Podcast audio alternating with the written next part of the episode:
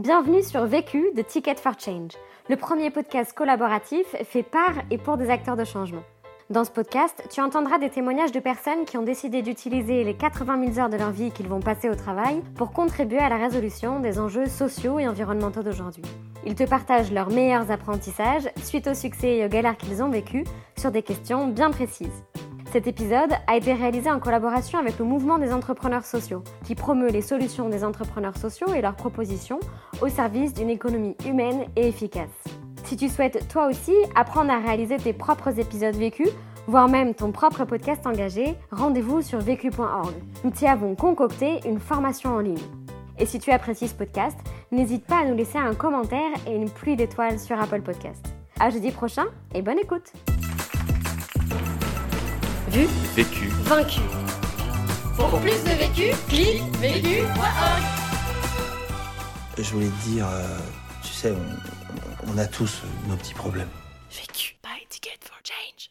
Je m'appelle Clément Saint-Olive, euh, j'ai 38 ans, je travaille 10 ans dans un grand groupe qui est Sodexo et il y a 3 ans j'ai créé À l'envie. À l'envie, on est dans l'aide à domicile et on s'est fixé comme mission, comme raison d'être, euh, d'humaniser l'accompagnement des personnes âgées. On a créé ça euh, il y a trois ans, 2016, et on est trois cofondateurs. Et moi, je suis en charge de toute euh, l'équipe qui accompagne au quotidien les personnes âgées à leur domicile. On est 60 aujourd'hui, un peu plus de 50 auxiliaires d'envie et, euh, et, plutôt une quinzaine au, siège. On est basé à Paris et à Lyon. Alors c'est vrai qu'on a on a joué sur le nom d'auxiliaire de vie. L'auxiliaire de vie, c'est le professionnel qui accompagne la personne âgée sur le terrain. Euh, on a voulu un peu changer le nom en disant auxiliaire d'envie pour insister sur le fait que ça commence par l'envie de faire le métier, par la vocation. c'est un métier qui est très peu connu. C'est un métier, euh, beaucoup de gens pensent qu'on fait ce métier par défaut, quand on ne sait pas quoi faire d'autre. C'est vrai que c'est un métier où il y a le plein emploi, mais néanmoins c'est un vrai métier de vocation, de passion. Et le problème, c'est que les conditions de travail en face sont pas toujours là pour euh, accueillir les professionnels passionnés par le métier. Donc voilà, on voulait dire, euh, auxiliaire d'envie, on attire les professionnels passionnés par le métier. La question. Comment savoir si on est fait pour devenir une entreprise libérée?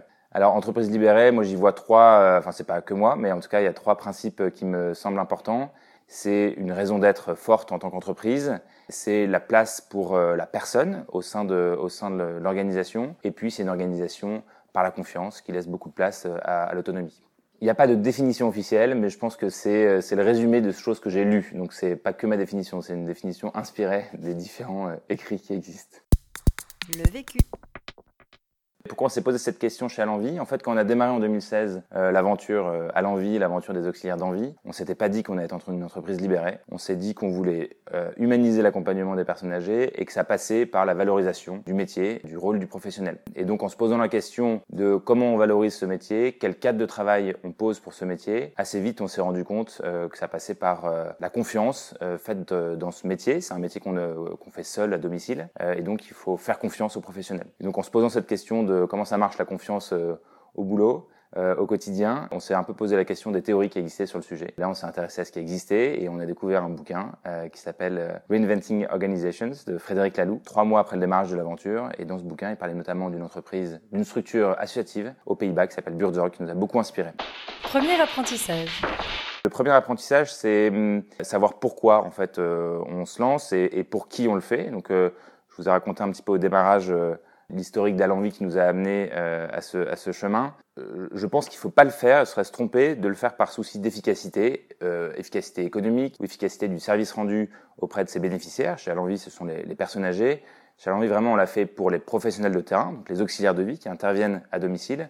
Et on l'a fait par conviction que c'était mieux de travailler dans un cadre de confiance. Donc vraiment, ça c'est clé chez nous, c'est pas le faire avec une conséquence qu'on va chercher, mais le faire juste en soi une des illustrations chez Alenvie, on, on mesure depuis cette année l'indice d'alignement humain, qui est un indice qui vient mesurer à quel point nos conditions de travail, le cadre de travail chez Alenvie est aligné avec la dimension intrinsèquement humaine euh, de ce métier d'auxiliaire euh, de vie. Et donc, euh, on le fait avec une petite base théorique sur la, sur la pyramide de Maslow. Il y a différents niveaux de besoins au travail. Et donc, on a un score par besoin de la pyramide de Maslow. Puis après, on a un score total. On est à 79 sur 100 chez Alenvie dans l'indice d'alignement humain. Et c'est un indice après qu'on a ouvert à des confrères dans le, dans le secteur. C'est nous qui l'avons mis en place dans le cadre d'un collectif avec cinq, cinq autres associations et entreprises dans l'aide à domicile C'est à l'envie qu'il a monté, mais euh, on a confié euh, l'outil de mesure, la gestion des données et son déploiement à un collectif dont, on fait partie. Et ensuite, pourquoi on le fait? Je pense qu'il y a quatre questions clés à se poser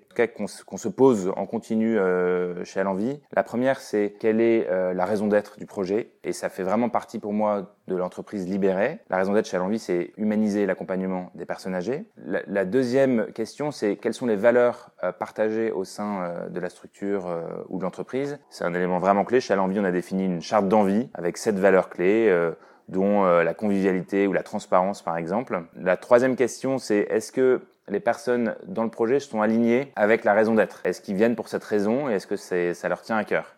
Et ça, c'est vraiment clé qu'il y ait un alignement euh, fort entre euh, les individus, les personnes, ce qu'elles viennent chercher, et le, et le projet. Et après, et ça vient uniquement en quatrième, après ces trois questions, c'est quelle organisation de la confiance, euh, l'autonomie on peut mettre en place dans, dans, au, sein de, au sein de son entreprise. Ça me semble important de se poser ces questions parce que le risque, c'est de commencer par euh, l'organisation et quelle organisation on met en place au sein de sa structure et donc se poser la question techniquement comment on avance, comment on crée les choses euh, d'un point de vue organisationnel, alors que ça ne marche que si on s'est posé les questions du pourquoi. Pourquoi le projet existe, pourquoi les personnes le rejoignent et les valeurs, dans quel cadre on a envie de travailler avant de se poser la question de l'organisation. Deuxième apprentissage. Le deuxième apprentissage, je pense, c'est être prêt, à titre personnel d'abord, à être un manager libéré avant de vouloir être une entreprise euh, libérée. Euh, et donc ça, ça passe par plusieurs choses. La première question, c'est questionner son ego. On a tous un ego et, et c'est bien. Et on est là, je pense, pour, euh, pour montrer la voie. Moi, à titre personnel, euh, j'étais avant dans une, posture managériale classique. Et donc, dès lors que j'étais avec mon équipe, on m'écoutait, c'est moi qui arbitrais, qui tranchait. Dans le projet à l'envie, on a monté le projet à trois. Et donc, tout de suite, il bah, faut accepter qu'en fait, c'est pas nécessairement sa voix euh, ou euh, son euh, arbitrage qui prévaut, mais en fait, c'est en permanence une discussion et en permanence de l'intelligence collective. Donc, il faut savoir à un moment bah, qu'il faut pouvoir laisser la place, tout particulièrement à trois, où en fait, quand il y en a deux personnes en face de soi qui n'ont pas le même avis, bah, naturellement, on, est amené à, lâcher son, son ego. Pour Alenvie, ça a été une des clés principales. On, à trois, on forme une mini-entreprise libérée, c'est-à-dire qu'on doit faire fonctionner l'intelligence collective, on doit euh, savoir quand est-ce que ça repose sur les épaules d'un tel ou d'un tel, se faire confiance et se dire, bah, en fait, ça, c'est le job euh, de Thibaut, mon associé, ou de Guillaume. Et donc, je pense qu'on a d'abord créé une mini-entreprise libérée à trois avant de la, de la créer à plus grande échelle. Donc, ça aide vachement, oui. La deuxième chose, c'est, je pense qu'il faut questionner ses croyances sur euh, la hiérarchie. En tout cas, j'avais la, la croyance ou la conviction que la hiérarchie était l'organisation la plus efficace, plus rapide pour euh, répondre à des problématiques. Dans mon job précédent, on venait me poser une question, je réfléchissais, j'arbitrais, hop, je donnais la réponse. Je caricature un peu, mais c'est pas loin finalement. Alors que en fait, l'intelligence collective et se poser cette même question en mode collectif plutôt euh, qu'avoir l'arbitrage managérial, ça marche hyper bien et ça marche souvent euh, mieux. Moi, il y a un moment vraiment où ça m'a fait changer de regard chez Alenvie avec la première équipe d'auxiliaires de vie, donc qui interviennent au domicile auprès des personnes âgées. On se posait des questions de planning. Et donc moi, au départ, j'avais tendance, bah, sur ce problème de planning, voilà euh, ce qu'on peut faire. Et là, c'était un problème que je n'arrivais pas à résoudre. Et donc je me suis dit, tiens, bah, je vais poser ce même problème en réunion d'équipe et on va y réfléchir pendant euh, une demi-heure, une heure. Et en fait, la réponse qui est sortie de ce petit travail collectif, j'aurais pas pu l'avoir tout seul. Et donc en fait, euh, ça m'a amené à me dire, mais en fait, il y a plein de questions. ça sert à rien d'essayer de les résoudre par soi-même. Il faut poser la question à l'équipe. Après, il faut pouvoir animer ces sessions d'intelligence collective de la bonne manière. En tout cas, le groupe a souvent les réponses et les réponses qui marchent mieux qu'une réponse qui vient euh, du, euh, du, chef. Il y a plein de techniques d'intelligence collective, donc j'ai pas de conseils particuliers. Chez Alenvie, on utilise une méthode, mais qui est un peu euh, une méthode très précise. On s'inspire de la méthode de Burzorg, qui est une grande source d'inspiration. Donc Burzorg, c'est le projet de soins infirmiers aux Pays-Bas dont c'est beaucoup inspiré dans notre mode d'organisation. Burzorg utilise un, outil de décision par consentement et donc pas par consensus. Allez regarder sur toute la littérature sur les décisions par consentement comment on arrive en groupe à prendre une décision qui n'est pas une décision à vote majoritaire ou qui n'est pas une décision où tout le monde est d'accord, mais une décision plus complexe à arriver, mais, où à la fin tout le monde se sent bien. Je ne pense pas que le collectif soit toujours plus efficace que la hiérarchie. Je pense même en fait qu'ils sont bien souvent tous les deux aussi efficaces. Et ma croyance c'était de dire qu'il y en a une qui était plus efficace que l'autre. Je pense que les, les deux outils sont, ont des avantages inconvénients euh, chacun. Le, le modèle managérial classique est plus rapide dans sa capacité à prendre une décision. Le collectif, il prend son temps. Donc euh, dans mon exemple de planning juste avant, même si je pouvais prendre éventuellement une mauvaise décision, bah, ma décision elle, était, elle marchait en, deux minutes. Alors que prendre son temps en équipe d'une décision collective, bah, ça va prendre au moins une demi-heure, une heure, en fonction des en cas. Donc je pense que le collectif est moins rapide. Par contre, il est plus engageant. Une fois que la décision est prise, tout le monde se sent investi par la décision et donc va appliquer la décision, va par, par choix personnel et pas par choix imposé. Et donc c'est ça qui le rend plus efficace, plus solide. Et enfin, je pense qu'il faut questionner ses pratiques. J'ai un exemple là-dessus. il y a une phrase qu'on dit beaucoup, que je disais beaucoup moi-même, qui est la confiance n'exclut pas le contrôle. En fait, je pense que c'est bidon comme pratique. Et en fait, le contrôle n'a pas vraiment sa place dans l'entreprise libérée. Par contre, la transparence a sa place, le feedback a sa place. Et donc, c'est des organisations où on a le droit de faire des erreurs et il y a la place de faire des erreurs. Et on se pose la question des erreurs après, une fois qu'elles sont commises. On n'est pas dans un système qui va empêcher l'erreur, qui va contrôler tout ce qui se passe, mais bien qui va laisser. Et par contre, voilà, moi, ce que je constate, c'est qu'en fait, quand on fait une erreur, individuellement, ça marche beaucoup mieux si on a pu la faire l'erreur plutôt qu'on nous a dit ne fais pas cette erreur. Et donc c'est en ça que c'est un, un système qui est beaucoup plus apprenant et cette pratique-là, elle permet aux gens bah, d'avancer en faisant des erreurs. L'exemple le plus facile, c'est le recrutement. En fait, assez vite, chez Alenvie, le recrutement a été fait par les pairs, donc par les auxiliaires qui euh, recrutent de nouvelles euh, ou de nouveaux auxiliaires. Et donc là, on n'a pas contrôlé qui était recruté. On s'était mis d'accord euh, collectivement sur le cadre qu'on allait mettre au recrutement. Par contre, au début de l'entreprise, moi, je voyais les gens qui pouvaient être validés. Et au fond de moi, dans certains cas, je me disais, ben non, non, en fait, ça, ça va pas marcher. Je vois bien que cette personne-là, ça va pas faire l'affaire. Et en fait, parfois, j'avais tort. Parfois, j'avais raison. Mais en fait, euh, quand j'avais raison, bah, l'apprentissage, il marchait beaucoup mieux quand la personne faisait par elle-même l'erreur de recruter telle personne, plutôt que moi je lui disais non, non, mais en fait, faut pas recruter des personnes qui ont euh, telle ou telle euh, expérience, par exemple. Donc en fait, le recrutement, ça marche très bien. Je trouve c'est un, c'est un cas où en fait, il n'y a pas de science exacte, mais par contre, il faut laisser pouvoir éventuellement faire des erreurs. C'est comme ça qu'après, les meilleurs, les recrutements qui suivent sont sont meilleurs. C'est beaucoup mieux de faire du recrutement une, euh, un projet euh, collaboratif plutôt qu'être le seul à recruter. Un, parce qu'en fait, je pense pas que je fasse moins d'erreurs que euh, des auxiliaires de vie qui recrutent déjà. Et en plus, si c'est que moi qui recrute, c'est que moi qui vais apprendre et qui vais grandir sur le sujet du recrutement. Alors qu'en fait, en laissant faire que les autres personnes aient la possibilité de recruter, de faire des erreurs dans le recrutement, bah, en fait, l'apprentissage va être collectif et l'organisation va apprendre davantage et pas moi seul. Troisième apprentissage. Troisième apprentissage, c'est identifier de qui on a besoin pour euh, se lancer dans un tel projet et de quoi on a besoin pour que ça marche. Ça commence par les personnes avec qui on va travailler.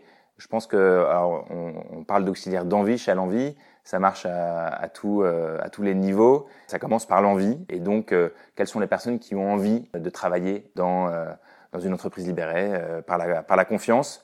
Donc nous, les deux premières personnes qu'on a recrutées chez Alenvie à des postes euh, managériaux, à des postes de coach, on utilise le terme de coach chez Alenvie, sont des personnes qui avaient une expérience managériale dans leur vie professionnelle passée et qui se lassaient de cette posture managériale, de dire aux gens euh, comment ils devaient faire euh, et d'avoir toujours la charge mentale de la, décision. Donc voilà, ça, ça comment on, s'assure que les gens ont envie de travailler avec ce prisme. Et après, néanmoins, il y a une dimension accompagnement, formation qui est hyper importante, même pour des gens qui ont envie.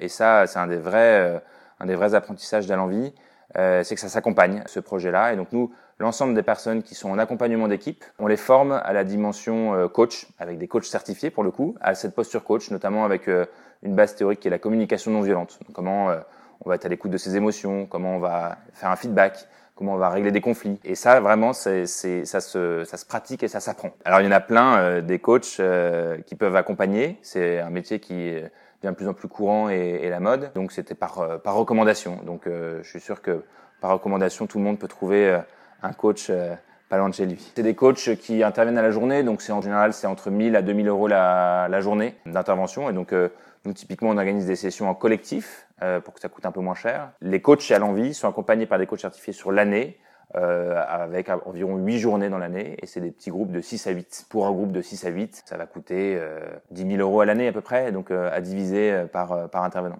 De, de, qui on a besoin ou de quoi on a besoin, c'est aussi de pouvoir avoir un, un pilote, un, un leader, le, le, terme souvent qu'on dit c'est un leader libérateur, qui a envie et qui se reconnaît dans, ce, dans cette organisation-là.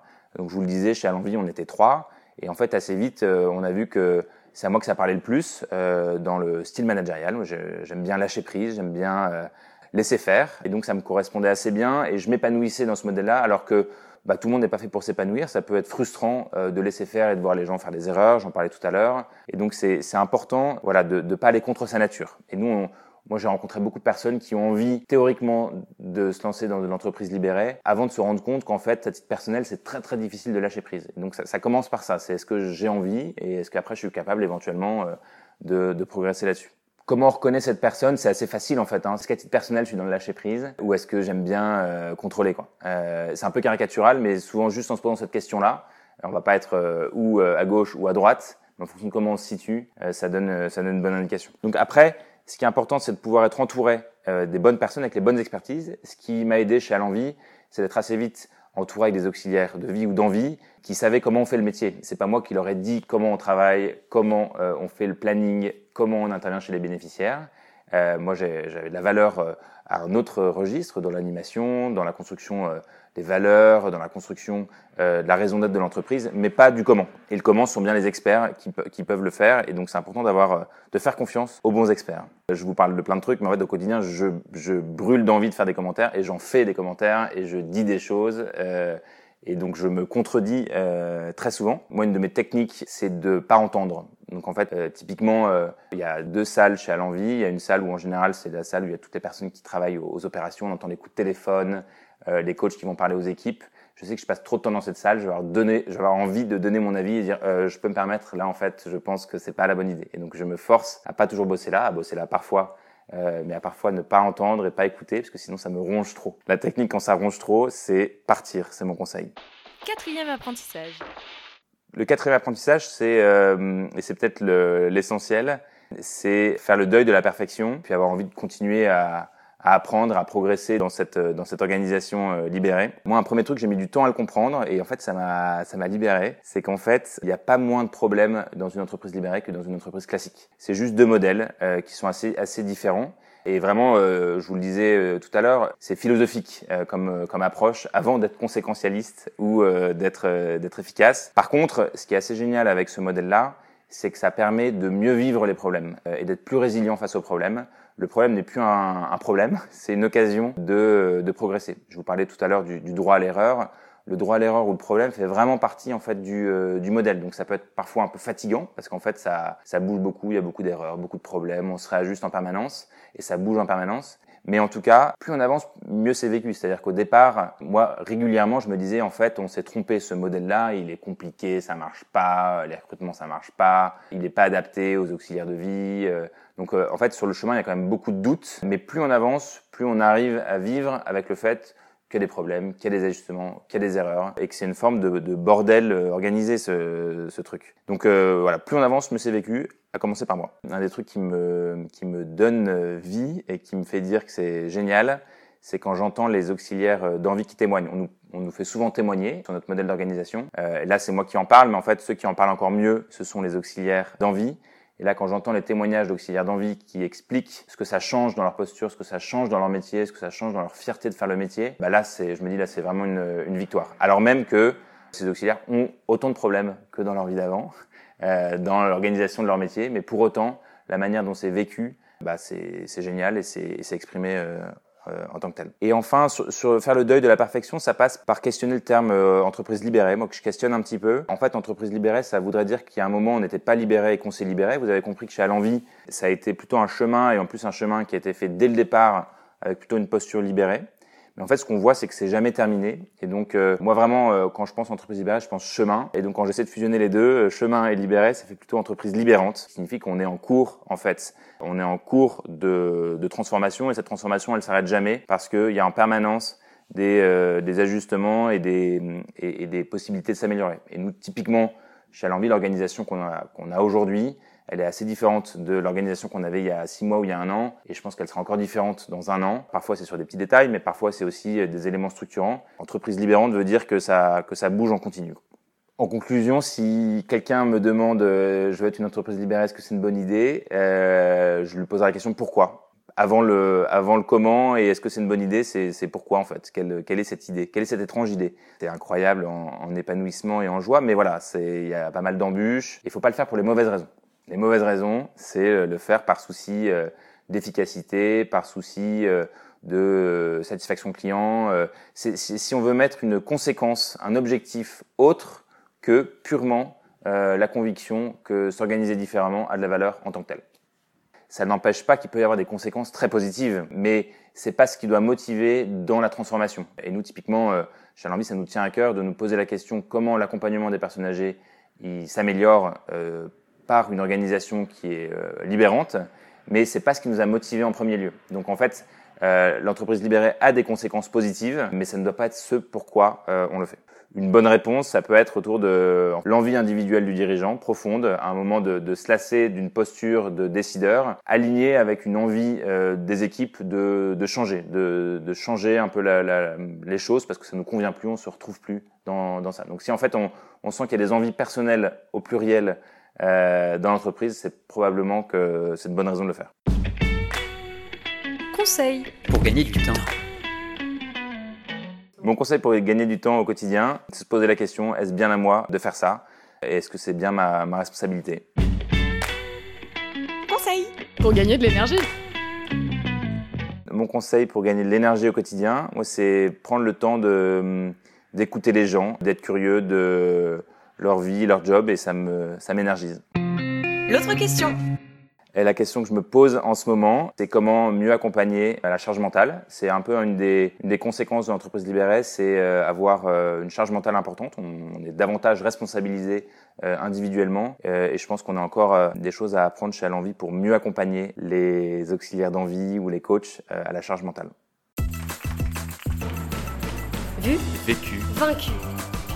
Pour plus de vécu, clique vécu.org. Je voulais te dire, euh, on, a tous nos petits problèmes.